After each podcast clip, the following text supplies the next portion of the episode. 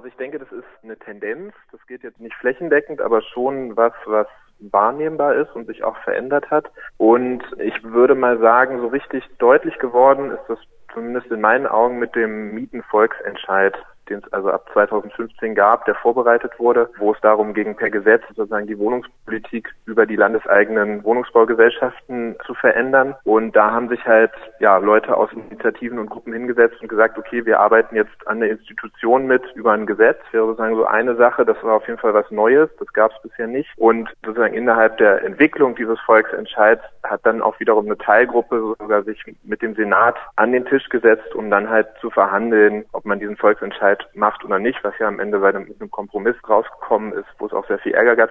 Aber auf jeden Fall gab es da ganz klar so eine Hinwendung zur Institution und zum Senat. Und ähm, auch im Zuge dessen hat man halt auch häufiger gemerkt, dass einzelne Initiativen und Gruppen auch die damals noch in der Opposition gewesenen wohnungspolitischen SprecherInnen von Grünen und Linkspartei eingeladen haben. Die hat man häufiger gesehen auf Demos, bei Veranstaltungen, bei Aktionen. Das hat sich eigentlich so ein bisschen fortgeführt. Jetzt auch in den Koalitionsverhandlungen nach der Abgeordnetenhauswahl im, im Herbst hat die Linkspartei so eine Art Beirat gegründet von stadtpolitischen Initiativen und da haben auch mehrere Initiativen mitgemacht und das ist nicht so richtig öffentlich gewesen, was sie da gemacht haben, aber auch quasi an der Linkspartei angedockt mitgearbeitet, die Koalitionsverhandlungen zu gestalten. Und das geht eigentlich so bis jetzt, dass halt auch einzelne Aufrufe gibt, innerhalb dieser rot-rot-grünen Koalition eben die Linkspartei zu unterstützen, dabei Sachen durchzusetzen gegen die SPD und so weiter und so fort. Und das sind jetzt einfach so ein paar Beobachtungen. Aber was mir wichtig ist, ich will ja jetzt nicht an jeder einzelnen Sache rumnörgeln und sagen, das äh, darf man alles nicht machen oder so. Aber es fehlt, glaube ich, innerhalb von einer Bewegung oder so einer Landschaft von stadtpolitischen Initiativen eine Auseinandersetzung darum, was das eigentlich bedeutet und ob man da nicht auch vielleicht Gefahr läuft, sich irgendwie zu verrennen, zu vereinnahmen lassen. Das wäre so ein bisschen auch so mein Punkt, dass man da mehr drüber reden muss, was bringt das eigentlich so sich dem hinzuwenden. Ja, was bringt das tatsächlich oder was für Konsequenzen hat diese Tendenz, sich eher der Parteipolitik zuzuwenden? Es ist ja quasi auch nichts Neues, dass Bewegungen sozusagen so einen Verlauf nehmen, dass sie halt sehr ähm, außerparlamentarisch oder radikal in den Aktionsformen starten und dann sozusagen sich institutionalisieren und Richtung institutionelle Macht gehen, in Parteien gehen. Ich würde sagen, es gibt immer die Gefahr, dass man sich halt fixiert darauf, dass man halt dann auch sich verengt thematisch. Also wenn man dann quasi an einem konkreten Gesetz arbeitet, dann ist das ja auch nur ein kleiner Teil. Also das Gesetz zum Beispiel beim Mietenvolksentscheid, da ging es halt nur um die städtischen Wohnungsbaugesellschaften, was auch wichtig ist. Das betrifft aber 80 Prozent der Mieterinnen und Mieter in Berlin gar nicht mehr. Das heißt, wenn man sozusagen nur noch an solchen Sachen arbeitet, verengt man vielleicht auch so ein bisschen die Sicht und es entstehen andere Prioritäten, die halt weggehen von so einer Organisierung, auch einer Präsenz auf der Straße, mehr hin so zu Mitarbeit an Tischen, eben genau an halt konkreten Lösungsvorschlägen. Und natürlich würde ich auch sagen, dass es also sozusagen auch die Regierung jetzt, die rot-rot-grüne Regierung, vor allem die Grünen und die Linkspartei haben halt auch ein Interesse, ihre Politik wiederum zu legitimieren. Also das das hat man schon im Wahlkampf gesehen. Die Linkspartei hat diverse Slogans aus der stadtpolitischen Bewegung eins zu eins übernommen und auf ihre Wahlplakate getan. Und auch jetzt ist es, glaube ich, so, dass natürlich sozusagen Mitarbeit von Initiativen lässt sich immer gut verkaufen. Und da muss man halt auch gucken, ob man da sozusagen in eine Falle läuft und sich vereinnahmen lässt. Ich würde aber mal sagen, dass die Geschichte aus einer außerparlamentarischen radikalen linken Sicht schon genug Beispiele hat, dass halt eine Hinwendung, eine dauerhafte zu Parteien immer dahin führt, dass sozusagen der Bewegungsaspekt irgendwann ja vielleicht sogar abstirbt. Und das ist, glaube ich, so ein bisschen das, wo ich will das jetzt nicht irgendwie total so heraufbeschwören, aber wo ich in Berlin gerade das Gefühl habe, das ist gerade so ein Knackpunkt, ein interessanter Punkt, wo man halt eigentlich gemeinsam unter den Initiativen eben sich vielleicht auch mal andere Beispiele von Bewegungen, die halt irgendwie im Parlamentarismus versandet sind, angucken muss, um zu gucken, dass das halt vielleicht nicht passiert. Die Akteurinnen und Akteure, die jetzt in Berliner Initiativen eher dafür plädiert haben, sich. Parteien zuzuwenden, eher den parlamentarischen Weg zu gehen sozusagen,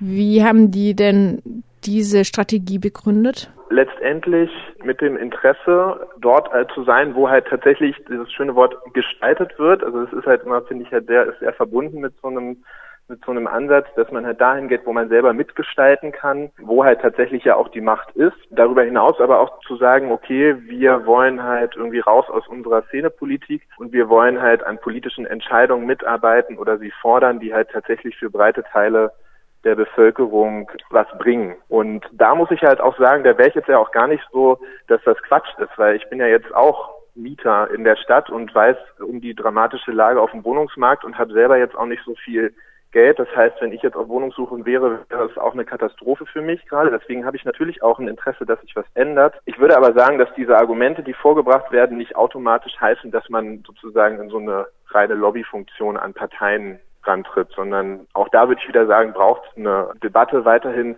ob es nicht auch andere Wege gibt, über eine starke Organisierung, über eine starke Präsenz auf der Straße halt auch solche Sachen zu erreichen. Das ist meiner Meinung nach ja, muss halt verhandelt werden, was da der beste Weg ist. Ist es denn möglich, wenn Mieterinnen und Mieter vielleicht teilweise gar nicht so gewohnt sind zu demonstrieren, vielleicht auch eine gewisse Distanz von so einer äh, aktivistischeren, linkeren Szene haben und vielleicht auch schlichtweg Angst und es ihnen einfach um die eigene Wohnung geht und sie jetzt gar nicht so ein Interesse dran haben, vielleicht zumindest zuerst mal sich in so eine ganze Bewegung reinzuschmeißen. Ist es dann nicht ein romantischer Gedanke, dass man so sich ernsthaft wirkungsvoll von unten organisieren kann? Das ist auf jeden Fall ein guter Punkt.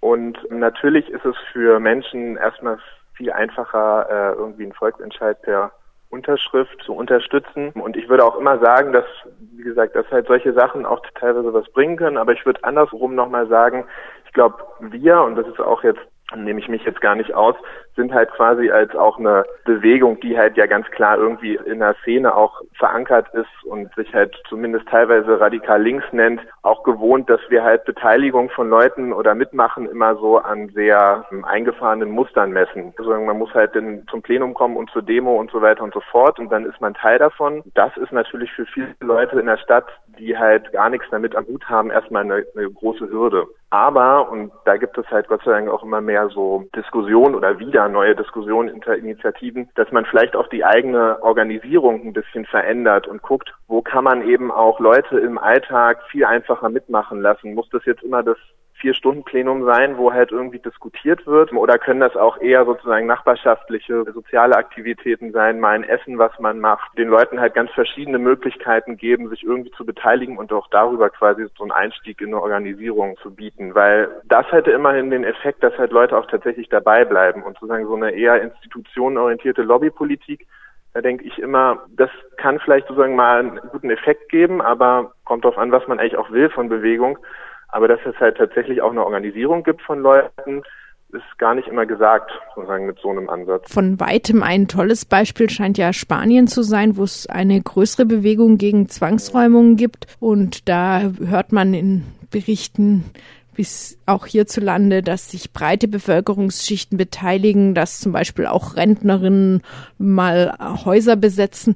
Könnte dieses spanische Beispiel ein Modell auch für deutsche Städte sein? Also das ist sowieso ein gutes Beispiel, weil halt auch das nochmal verdeutlicht, dass es auch gar nicht so ein, so ein Gegeneinander sein muss von, man macht halt eher irgendwie Partei- oder gesetzesorientierte Politik oder stellt mal Forderungen und hat halt eine starke unabhängige Organisierung, weil die Bewegung der Zwangsräumungsbedrohten, also der Paar in Spanien, die ist ja quasi aus einer Nachbarschaftsorganisierung entstanden. Und das ist ihr Kern und der wird halt gepflegt und der wird auch geschützt gegenüber Vereinigungen von Parteien. Und aber aus dieser Stärke heraus haben sie ja trotzdem so einzelne Nadelstiche gesetzt, also haben dann auch mal eine Gesetzesinitiative gemacht haben sich halt indirekt an dem Parteibildungsprozess von äh, Podemos oder den Wahlbündnissen in den einzelnen Städten beteiligt. Und deswegen finde ich es halt ein, ein gutes Beispiel, weil man sieht, es kann auch zusammen gehen, aber mit der Priorität auf die Organisierung, auf die Straße, auf die Nachbarschaft und, ja, wie soll man das sagen, was ich eben schon meinte, es ist quasi ein ganz anderer Zug auch auf die Leute. Es ist jetzt nicht so szenebehaftet, ist natürlich aus einer, anderen Situation geboren, in, in einem Land, äh, wo halt so die sogenannte Krise halt herrscht. Und ich denke sozusagen, man kann das jetzt nicht kopieren, kopieren, weil es schon auch andere Voraussetzungen gibt, aber man kann sich auf jeden Fall einiges abgucken und ich finde das ganz interessant, dass halt auch die Paar ist halt ein eines der leuchtendsten Beispiele und die werden halt oft eingeladen und sitzen dann hier auf Veranstaltungen und dann erzählen sie das, was sie machen. Das finden alle immer ganz toll. Aber die Frage ist, ob wir auch hier in der Lage sind, so eine Alltagsorganisierung wirklich eine breite Alltagsorganisierung zu schaffen, was halt einfach heißt, dass man wirklich sieben Tage in der Woche auch da sein muss, irgendwie bereit sein muss, was zu machen. Das ist quasi dann eigentlich die spannende Frage für hier. Also niemand wird da ja groß bezahlt und man macht das in der äh, Freizeit und so eine wirkliche langfristige Organisierung anzustoßen in der Nachbarschaft, die dauerhaft da ist, das braucht halt ganz viele Ressourcen und ich glaube, da sind sozusagen Medienaktionen und so weiter und so fort immer einfacher und das ja Schwierige ist eben, das andere dann auch zu schaffen. Wie siehst du denn so die Tendenzen? Also du kennst natürlich jetzt die Berliner Verhältnisse aus nächster Nähe, aber es gibt ja auch, du verfolgst bestimmt auch ein bisschen äh, bundesweiter mit, was so an Recht auf Stadtbewegung gerade existiert. Ist da die Tendenz eher zu so einer Hinwendung zur Parteipolitik, Institutionalisierung oder gibt es auch inzwischen schon wieder Gegentendenzen zu so basisorientierten Stadtteilorganisationen? Ich glaube, was halt spannend werden würde, ist, wenn es jetzt im Bund irgendwie Rot-Rot-Grün gibt, dann könnte man, glaube ich, nochmal diese Frage aufgreifen. Es gibt unter dem Schlagwort von so Munizipalismus jetzt häufiger Veranstaltungen. Unter diesem Schlagwort ist halt so eine Überlegung durch die Beteiligung an kommunalen Machtstrukturen, an Wahlbündnissen, an Regierungen emanzipatorische Politik machen. Also da würde ich schon sagen, gibt es gerade Debattenbeiträge, aber das ist sozusagen jetzt nicht zu verallgemeinern und es gibt genauso auch eine beginnende Vernetzung von eben Initiativen, die sich mehr so diesem Organisierungsgedanken hinwenden und auf einer sehr praktischen Art und Weise auch ähm, darüber diskutieren, wie man eben sozusagen eine Organisierung schafft, die halt tatsächlich offen ist für Leute, die nicht irgendwie in der Szene sind und eh schon aktiv sind. Da gibt es auf jeden Fall einige Beispiele und die werden auch mehr und die treffen sich auch, auch also als ich noch beim Bündniszwangsformung verhindern aktiv war, da haben wir glaube 2015 schon mal so ein Treffen gemacht, wo wir halt auch Gruppen eingeladen haben aus Berlin, wie zum Beispiel die Erwerbslosen in die Basta, die schon seit einigen Jahren halt ganz, ganz klar so einen basisorientierten Ansatz verfolgt oder auch aus Hamburg, Wilhelmsburg solidarisch, die gerade auch so sehr präsent sind und halt auch andere Gruppen inspirieren, die sich dann teilweise sogar genauso nennen. Also in Frankfurt am Main gibt es jetzt halt auch solidarisches Gallus oder es gibt in Offenbach solidarisch.